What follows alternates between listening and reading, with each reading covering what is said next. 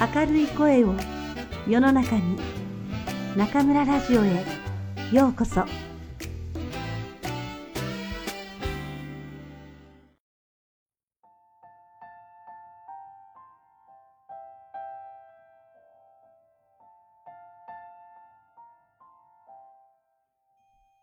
自分らしさはいらない松浦弥太郎。はじめに自分らしく生きよう。自分らしさを大切に。自分らしさを失わずにいたい。こんな意識を持つ人はたくさんいますし、それは当然のごとく、正しいことだと捉えられています。しかし、果たしてそうでしょうか？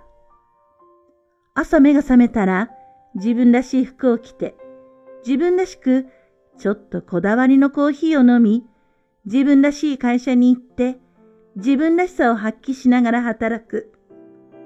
まるでかっこいいテレビコマーシャルのようですが、僕はとても不自由な気がします。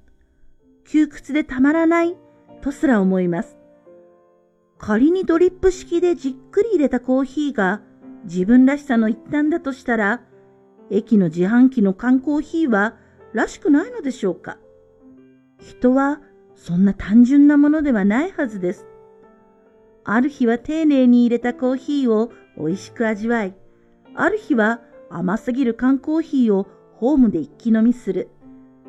どちらであろうと自分らしくいられる人が素晴らしいし、自分もそうありたいと願っています。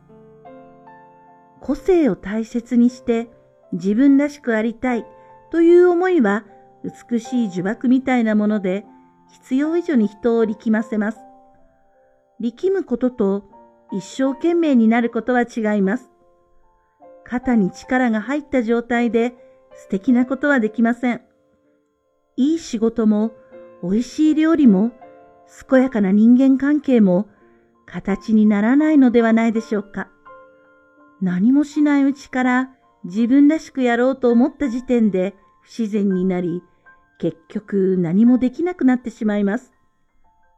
どうすれば自分らしいのか、などという意識を捨てて夢中でやる。自分らしさにこだわる余裕などないくらい没頭し楽しむ。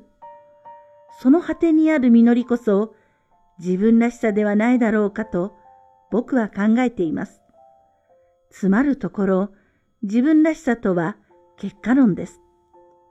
自意識を捨てて精一杯やったとき、他人があなたらしいと言ってくれるもの、それが本当の自分らしさだと思うのです。そうであれば、自分が思う自分らしさは邪魔者にすぎません。何かを始めたいなら、自分らしさなど捨てた方がいい。このルールを発見したとき、僕は自由になりました。何にでもなれる。何でもできる。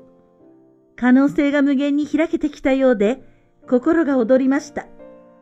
こんなことを書いていますが、僕もかつては自分らしさにこだわり続けていました。このやり方は僕らしくない。こんな文章を僕は書かない。若い頃はそうした思いにとらわれ、自分で自分を縛り付けていたのです。もしも自分らしさを捨てるというルールを発見せずにいたら、僕は何一つ始められず、立ち止まったままだったことでしょう。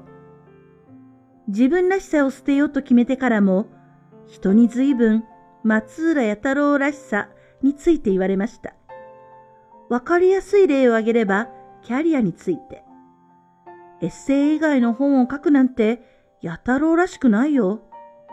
暮らしの手帳の編集長？松浦さんらしくない。ウェブメディアは松浦弥太郎のイメージと違う。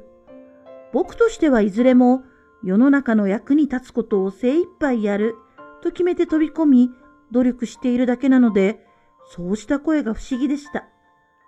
書店も雑誌もウェブメディアもその先にいる人のため、どうしたらみんなに喜んでもらえるかという新たなるチャレンジに夢中で、それが自分らしいかどうかなど僕にとってはどうでもよかったのです。不思議なことに信じて続けていると、いつの間にか周りの人にとっても違和感がなくなっていくようでした。それどころか、どのキャリアについても、松浦さんそのもののお仕事ですね。などと褒めていただくまでになったのです。自分らしさを捨てれば、自分らしさが更新され、自分らしさが広がる。僕のルールブックに新たな法則が加わりました。これは仕事に限った話ではありません。身だしなみ、立ち居振る舞い、考え方、生き方、人との付き合い方。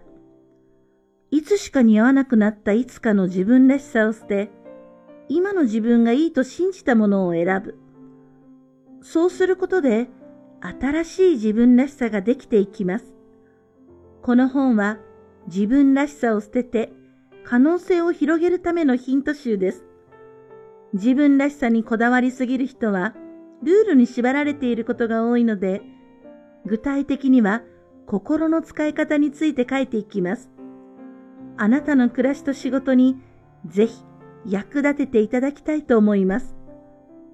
今の世の中はどんどん変わっていきます。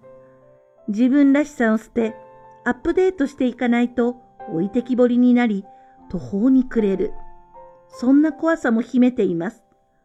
逆に言えば、自分らしさを捨てて自由になれば、あらゆる可能性が広がる。一生新たなチャレンジを続けられる。僕はそう信じています。松浦弥太郎